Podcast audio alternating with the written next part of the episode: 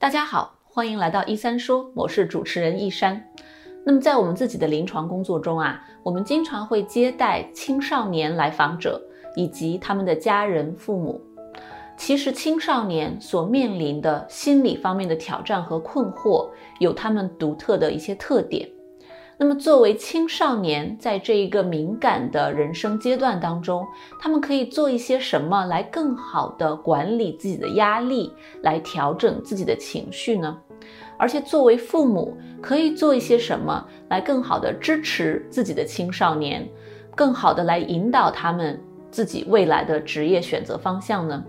今天啊，我们有幸请到了旧金山湾区硅谷这边非常有经验的学校心理学家谢刚博士，他会跟我们一起来聊一聊青少年的心理复原力，以及家长们可以做些什么来提升家庭关系。我们一起来听听看。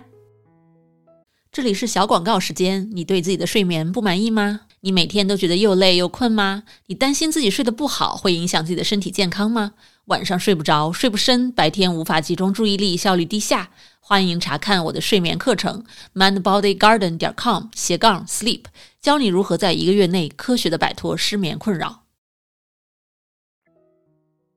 谢刚老师您好，啊，你好，医生。哎，非常开心能请到您啊来节目，因为我知道您在美国这边是非常非常资深和有经验的学校心理学家。那么啊，面临青少年、儿童和家庭工作经验是非常丰富的。啊，谢谢啊。对，我在公立学校啊，今年是第二十年正式的 psychologist。那之前还有在费城有有一年啊，确实跟呃美国的青少年打交道比较多。那呃，因为我知道现在在美国这边疫情也比较的严重，那大家都是宅在家里面，在这个时期，至少我们自己在临床工作当中碰到了呃非常多的、越来越多的家庭的关系问题。在宅家之后，好像父母和青少年和儿童之间的这个冲突会变多，相处好像会有很多的一些困难，所以就想问一下您，有没有在这个时期观察到一些比较常见的、比较突出的青少年家庭之间的这样的一些问题，以及有没有一些建议？对，确实是，呃，在呃，我也是这一个多月以来，呃，特别多的北美各地的家长，啊，那我自己的感觉。他们来访的很大的原因就是，原来因为繁忙或者是上学啊，在家的时间不是很多，所以呃那时候没有啊，就是没有这么长的时间在一个屋檐下面的时候，有一些问题就被呃就就就变小了。比如说还那时候还比较能啊上上学的时候呢，总是能够按时啊上课和做作业的。可是现在全变成网课之后，对孩子的自控力是一个很大的啊挑战，所以很多的孩子。啊，甚至妈妈告诉我说，上网课上的啊，上出来网瘾了。就说这，因为这个这个时呃，这个时呃年龄阶段呢，啊，他这个大脑的发育决定了对这些啊强烈的视听的这种刺激，还有这种因为游戏中总是给孩子带来很大的成就感等等，这时候确实是非常不容易啊控制得住自己，特别是在学习上稍微有困难的孩子，那更是被这些游戏吸引，所以这些时间管理的困难等等。那父母就看在，就是父母呃也是很忙，在这种疲惫的状态下，很容易啊双方啊因为不同的意见而产生冲突啊，确实现在是面临我们北美很大的一个问题。不光是孩子，我觉得对家长来说，这个疫情也是个很大的挑战啊。你像这个呃，世界卫生组织对啊 mental health 的定义，他说是要 can deal with normal stress in life，说可以。啊，应对正常的，啊，正常的压力，生活中的正常压力，然后在这种正常的压力下，可以继续的啊，有效的工作，然后啊，对社会呃做做贡献的这么一个状态。可是现在这个不是一个正常的压力，这是百年不遇的一个疫情。嗯，啊，其实呢，啊，要是从正面的角度来看呢，Kaiser Family Foundation 三月份的时候做了一个调查，他们就看一下这个疫情对大家的心理健康的冲击，啊，结果发现呢。啊，是百分之三十二左右的，他们采访的人啊，说是疫情确实多多少少对自己的心理健康是有啊负面的影响。但是呃，从正面的一个角度来看，百分之六十七左右的人他是没有影响。呃，我自己看到这个数字，我是觉得啊非常 encouraged，因为呃，在就算没有疫情的话，就算正常的情况下啊，应该也是大概百分之百十百分之二十五到百分之二十六的啊，美国的成人是处在一个心理健康的亚健康的状态，就是不是疫情，但是其他的什么事情搅扰到他们。所以在这么大的疫情下面啊，这个数字只是百分之三十二的人报告说对自己的精神健康有影响的话，我自己还是感到说人的这个心理复原力还是蛮强的，大部分的啊呃大部分的人可以去应对，因为确实创创伤是有它的建设性的，它让我们对生命更珍惜啊，也啊那我觉得就是这个疫情下面，我们家庭关系走了两个极端啊，出现了马太效应。就是好的家家庭关系越来越好，有这么多的时间相处更好了。那不好的家庭关系呢，更恶化了，就是处在两极分化。啊，就觉得这些呃向好的方面走的这些家庭，你可以看出他们更加珍惜和家人在一起相处的时间呀，还有锻炼了更强的心理素质等等。所以这些都是创伤可能带来的建设性。那就像呃彭凯别教授的这个清华大学的积极心理学研究中心。他们二零二零年二月份的时候，呃，在国内做的调查跟二零一九年的数据相比较，也是发现，除了情绪确实是有下降之外，其他三个维度都有显著提升，成就感、投入和意义感这三个都有显著提升。但这个跟那个跟九幺幺啊恐袭事件之后是一样的啊，九幺幺事件一个月之后啊，他们发现有呃，在美国的调查发现有七个啊七个呃呃品格在提升。呃，感恩，呃，灵性，希望，善良，合作，呃，领导力和这个爱，这些都在提升。所以就说，呃，这个疫情下面，不要它确实是可能引发创伤的这么一个重大啊公共卫生事件。但是，呃，好的一面来讲，它我们人内心是有这个啊内心理复原力的 resilience。对大部分的人，健康的人会在这种情况下，不光是良好的适应，而且是从中反弹。啊，甚至是带来深刻的个人成长，我觉得这些是我们要特别注意的。就是说，我们确实是啊，那怎么怎么让这个心理复原力更强一些，让我们更好的应对当下的疫情呢？不管是在面临升学，还是面临工作的压力，还是亲子关系的压力，啊，我觉得呃，就是这 U.S. State Department 的总结的非常好，这就很简单，它和积极心理学的这个呃呃五个维度非常相似。第一个就是你得照顾好自己，你有充足的睡眠。有定期的锻炼，你照顾好自己的身心健康，这时候我们才有更好的这个呃 resilience。resilience 另一个翻译就是韧性嘛，坚韧的韧。嗯，那就是你去啊有 social support，你有你的你周围的关系好，呃，跟你的家人、跟你的朋友，你知道自己不是一个人在应对，你知道有这么多的呃人在跟你在一起，同学啊、老师等等，这些都是一个很好的一个呃啊 social support。啊，再就是 maintain a positive。outlook，就是你怎么看待这个呃面前面前的这个疫情，决定了你会产生什么样的情绪和行为，就是你的你对他的认知决定了你的情绪和行为，所以这些都是我们其实万意识到这些之后，你就可以啊主动的去解来解决问题。比如说你你可以去啊，如果家里多一点时间的话，让自己充实起来，做一点可以帮助别人的事情啊，那这些都会让我们在疫情面前有一些掌控感，而不是被动的去应对。而是主动的去解决，啊，最后你找到你做的事情的这个意义感和目目目标的话，那当然也会啊给我们带来更强的这种心理复能力。所以这些是我觉得是啊，不管是成人还是孩子，意识到这一点，这些的话，那他们我们都会更有效的来应对面前的疫情，而且是从中成长。嗯，对对，非常好。而且我觉得这些如果能做到的话，在这个。增强自我掌控力的，在这种尤其疫情下，我们感觉有很多的压力是外界的，我们不能掌控的。如果能够增强一点内心的这种赋能感，那也能够给我们带来非常多的希望。嗯，是，嗯嗯。那么，呃，在这个疫情的情况下，现在夏天就要来了，这里也牵扯到一个问题，就是国内外的高中生们正在申请大学，也是一个大学申请季，而且这个。国内的高考和国外的大学申请都碰到了很多的困难，因为疫情的缘故。呃，我知道国内的高考在延期，国外这边 SAT 的考试是不是会如期举行？啊，也在延期，很多学生在准备又不能考试。我也是听到了非常多的这个学生来自学生们的内心的焦虑，那么家长也会被影响。在这种情况下，不知道他们。有没有什么好的办法可以更好的去运用这样的心理心理复原力的能力，帮助他们自己呢？对，我觉得是，确实现在我们的呃十二年级的孩子确实面临，嗯，那我们的十二年级好办了，我们的十二年级申请季已经结束了，他们就大学了，啊，对他们来说没有什么呃大的影响，只是说是今年的十一年级可能考 SAT 可能要推迟一点或者怎么样，这些都还好啊。我觉得就是其实对国内的高考生是影响是最大的，对我们的高考生，因为十二年级的已经都拿到录取通知书了，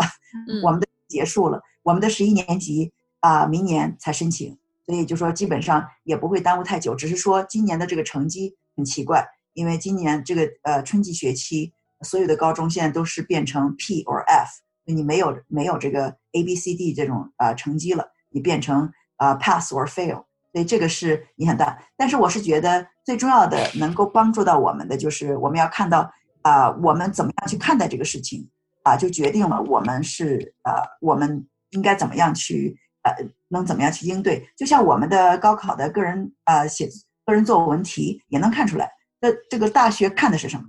当然，成绩是嗯，你的学业成绩是你的习惯的一个体现，那个很重要。但是这个最重要的一步，大学申请中这个个人作文，它里面就说他他已经意识到了，他说你我们怎么我们从这个我们经历过的这些挫败中。学到了什么，对我们未来的呃呃成功是非常关键的。所以让孩子去呃去记录一个他曾经啊面对的挑战挫败啊，然后怎么样影响到自己，从中学到了什么。就是你看，这就是个很好的作文题。我们能够好好的应对这个，你的作文题就做得很好。呃，大学为什么要问这些问题？就是因为这些抗挫力啊、心理复原力啊，这些对孩子未来的成功非常的关键。所以大学去找那些。啊，不光是现在成绩不错，而且是它显示出来这种很强的心理复原力。因为到大学一样都是很多的挑战和不顺的事情会发生，所以我们的心理复原力就决定了我们我们啊是不是在大学还会继续成功。你现在高中的成绩好只是一部分，大学还在找能预测你在大学里也能成功，能能在未来也得成功的。所以就说这些啊，如果是你这样去看的话，那么现在这个疫情那就不是一个灾难。而是一个机会，它是一个机会，让呃展示一下我在这个疫情下做了什么。你看，这个同样一个疫情下面，孩子就两极分化了。有的孩子他就呃完全就沉迷游戏了，跟呃浪费了自己的时间啊。有的孩子他就呃主动的去做很多的事情，帮助社区。我看到很多的网站都是呃高中生自发组织起来，去在网上提供这些免费的课程，帮助初中生啊来呃做呃这种课业的学习啊。啊，或者是呃很多高中生，他呃女生有会这个呃会呃缝纫的，他们自己做口罩啊，有的是在家里用三 D 打印机打印出来的这种啊医用的面罩等等，捐给当地的医护人员，这些都是非常好的一个心理复原力的一个体现。就是我不光是啊呃有有效的应对它，而且我是从中激发出我原来呃没有的这种力量，激发出这种对。呃，社区的热爱激发出对医护人员的尊敬，哎，这是这就完全不一样的一个结果了。同样一个疫情下，为什么为什么就是孩子会差别这么大？真的是把孩子呃两极化了。所以我就觉得这个这个下面呃呃，如果是想做到这一步，如果是现在看到疫情，感觉自己啊只是被这些悲伤或者是担忧来呃笼罩的话，那不妨去啊去。看一下相关的书，比如说《乐观的孩子》呀，《活出最乐观的自己》呀，等等这些经典的书，去看一下，然后知道说我们怎么看待这个事情。这个看不见的这个 be belief 决定了我们的啊 consequence，决定了我们的情绪和行为的反应是什么样子的，应该怎么样拿什么样的呃客观的一些数据和这个呃和这个原因来辩驳这个不合理的呃自动出现的这个负面的呃理念。啊，然后才能够激发出不一样的反应。我觉得这个是呃高中生呃最应该看到的，也应该看到说，就说主要是就说我们怎么面对这个挫败啊？你把它是看作是，比如说，就算是因为啊因为啊疫情的关系啊学习没有很啊没有很有效的利用这最后几个月准备高考，但是它影响的不是你一个人，所有的人都会被影响。你要知道，在所有的人在压力下面，他都是。啊，要影响到自己的呃 performance。那但是但是很多人，他如果有人可以把啊把它放在一个 perspective，把它放在更远更长的这个呃维度上去看的时候，你就会知道啊这个这几个月，甚至是这个高考，它不会决定我的一生。如果你这样去看的话，你就会坦然的面对说，大家都在一条船上，我们都来啊，能都来应对。而且你你怎么看待这个压力？你现在确实你失去了大概呃两三个月呃有效的在教室里学习的时间，可是这个压力也是压力，也是一个动力。健康程度的压力，你怎么看待这个压力，也会造成你是不是呃在有限的这两个月中，是不是更加啊？精力更集中，学习效率更高，这都是有可能的。就说你在压力下面，其实啊，人的人的表现是应该是比平时的时候压力不是这么大的时候要更好一些。比如说我自己考托福、GRE 的时候，我正式的考试都比练习考试要高好多分儿，就是因为在压力的下面就觉得像打打了鸡血一样，特别的特别的呃精力特别集中，然后答题的效率特别的高，记忆力特别好，就那就是正就是。这个压力下面，其实它可以激发出你的动力啊，就像是 Dr. Kelly McGonigal 啊，这个压力的上行 The Upside of Stress 这个啊 TED Talk 一样，那就说你你怎么看待压力，决定了你的情绪和行为的反应是什么样子的。对你如果是觉得压力，哎呦，这个疫情造成这个压力，所以我这次肯定考不好了，那那你它就会影响到你。可是你如果觉得，哎呀，越是有压力的时候，我越是表现的好，我越是考得好。啊，那那就完全不会影响到你。就是同样一个事件下面，这个不同的理念会影响到孩子不同的 performance。就说家长怎么样帮助孩子能够看到压力的啊激发的这个这么一个作用，还有创伤的这么一个建设的作用，所以啊都会帮助孩子啊完全不一样的应对的这个策略。嗯，真的是，呃，就看我们是怎么去看待这个事情。如果能够不带着恐惧的感受去看待压力，那么就更有可能把压力挑战给比较好的转化成一种机会，从中更多的帮助自身去成长。而这个过程，我觉得学生自己可以去做，那家长听起来也可以在旁做很多的这样的辅助和引导的工作。是，嗯。那么，这呃，跟这个相关，就让我想到，那啊，除了高考本身，说升到一个大学本身，其实更长远的是学生开始在思考，在这个时间点，在思考自己之后想成为什么样的人，想做什么样的事情。那么他们啊，这个远一些，在职业规划方面，在人生的大的方向上面，很多时候在高中时期是有困惑的。那么他们自己怎么借用现在的这个疫情的这样的一个挑战的机会，去帮自己向内自省，去更了解自己？那么家长在这个过程中怎么去帮孩子，去引导他们更好的思考自己未来人生的方向和意义？在这方面，您有什么建议吗？啊，我觉得这个呃，孩子将来的职业的规划等等，不是这个疫情。啊，下面去思考的，他是应该是整个的高中阶段都在思考，都在不断的探索，有不同的这种社区服务的机会啊啊，或者是呃学习上的一些显示自己的喜好等等，在这个青少年期间一直是呃自我跟这个外界的呃碰撞的，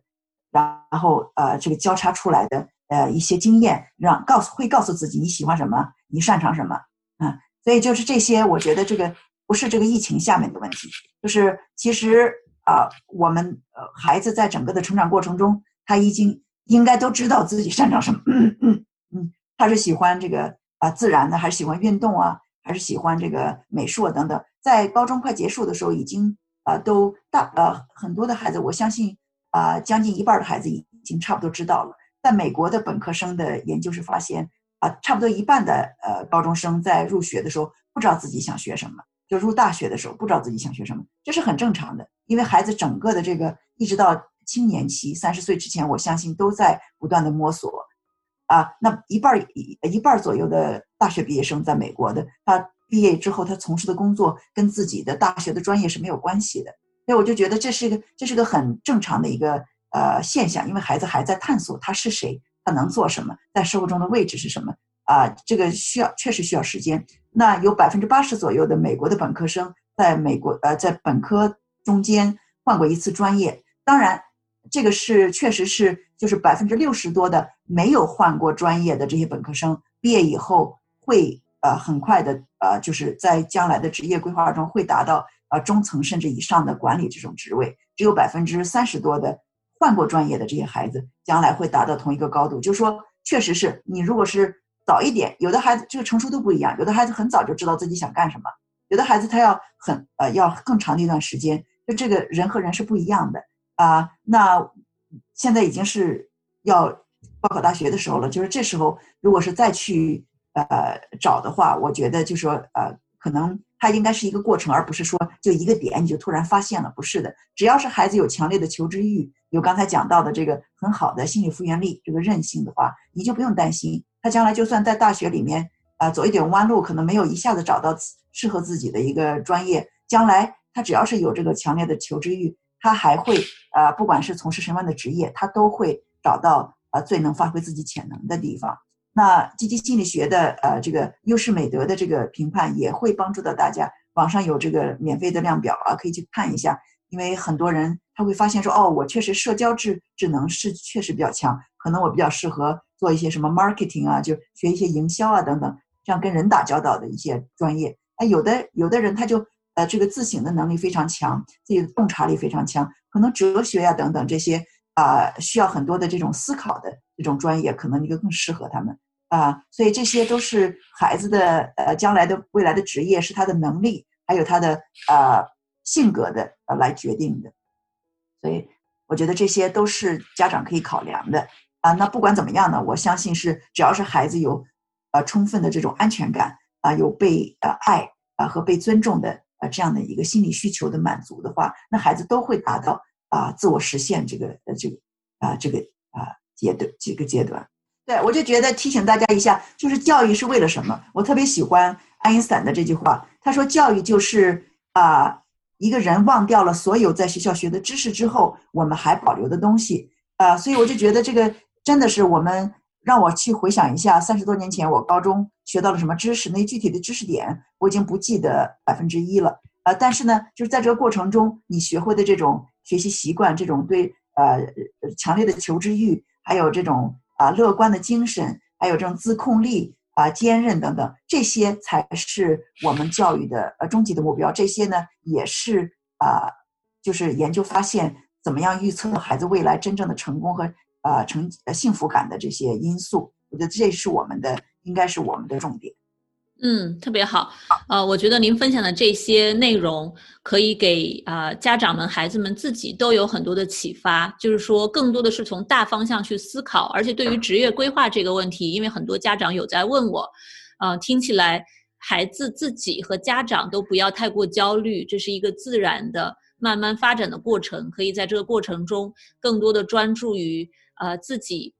的优势，自己喜欢什么，适合什么，慢慢的去找寻，去经历，然后在这个过程中，可能会啊，慢慢的去成型，去找到自己真正最后喜欢的东西，而这这个过程可能会有很多的变化。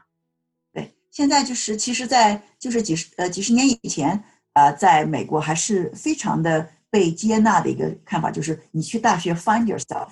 就是不着急呢，就是你你还在寻找你自己是谁，所以啊，现在呢有一点急功近利了。我们呃总体上我们有点着急，就觉得好像上大学就是为了找个好工作，就是其实它是一个探索的一个过程啊。我觉得孩子应该有一点余地啊。那在呃二零一七年的时候啊，那曾经呃北大的研究说是百分之四十左右的北大的新生啊觉得呃看不到生命的意义等等。其实那个其实是个很正常的一个探索的过程，他只是说还没找到生命的意义，不是说他觉得呃他他嗯对生活没有没有没有希望了，只是说他还在探索，他不知道生活的意义在哪里。百分之四十左右的这是北大的新生啊，我相信美北美的孩子他也是大概是同样比例的孩子也在寻找，就像我们我们的数据的显示是呃将近一半的孩子在入大学的时候他不知道自己想学什么，他还在寻找。我觉得这个。只要是我们有一个呃呃，就是只要是孩子有强烈的求知欲和呃很好的很呃强的心理素质的话，你就不害怕，他就一定会找到呃真正能呃最适合自己、最能发挥自己潜能的啊这么一个领域。嗯，对，真的是 take time 去，呃，慢慢的拿出时间去寻找，这点特别好。那么我知道谢老师您自己写过一本书，叫做《我在美国做呃学校心理学家》。我相信这本书，这本书有非常多的家长啊和学生都很喜欢，也非常的受受热爱。那么您的这本书，我觉得已经传达了非常多的好的信息啊。您觉得这个？家长、孩子们去读您的这本书，会帮他们理清一些大方向的思路吗？啊不啊，对这个高中阶段的话，已经是高考最后一年就没有什么帮助了，因为这个主要是谈美国的中小学的啊。如果是家长们对这个积极心理学感兴趣的话，这里有很多的书可以去供参考，特别是《积极情绪的力量》啊啊，《幸福有方法》这两本书都对积极心理学的研究有很好的。啊，很好的总结。然后，自控力这本书呢，一定会帮助到啊，不光是呃孩子，还有家长都会更了解自控力背后的这个机制。所以我说这几本书是啊，不管是什么年龄都是有帮助的。嗯，对，非常好，谢谢谢老师推荐这些。呃，我知道在美国也都是非常受推崇的书，我自己也读过几本非常棒的信息。那也希望看到的听众们和观众们能够呃感兴趣的，可以更多的去阅读这方面的书。这些书我知道啊，不光是对家长会有帮助，对孩子自己也会很有帮助，是吗？啊，我觉得像比如说自控力，他就写的非常好啊。这其实大学的呃斯坦福大学的心理学的一门选修课啊，这是课的讲义，相当于是。所以基本上呃，如果是高考生的话，那是应该是呃非常适合他们。嗯。好的，好的，好，谢谢谢老师的推荐分享，嗯，也感谢您的时间来做客，嗯，啊，不客气，好啊，祝福所有的家庭，感谢大家收听这次的一三说栏目，谢老师分享了非常多非常好的课件内容，所以这次采访的视频会被我们放在美国的油管频道 YouTube。还有国内的哔哩哔哩频道，您可以搜索“一三说”或者“一三心理”来找到谢老师的视频。我们也会把谢老师推荐的书目放在我们的网站上，mindbodygarden.com。那在啊国外的大家可以直接到网站上去看，去亚马逊上购买。如果您喜欢我们的“一三说”栏目，欢迎点赞、收藏、转发、评论，我们非常愿意听到你们的回馈。如果你们有其他想听的主题，也欢迎告诉我们。我们后面还有非常多优秀的嘉宾们来分享他们的心理学知识经验。我们会制作更多更好的公益栏目带给大家。谢谢大家的关注和收听，我是主持人易山，我们下期再见。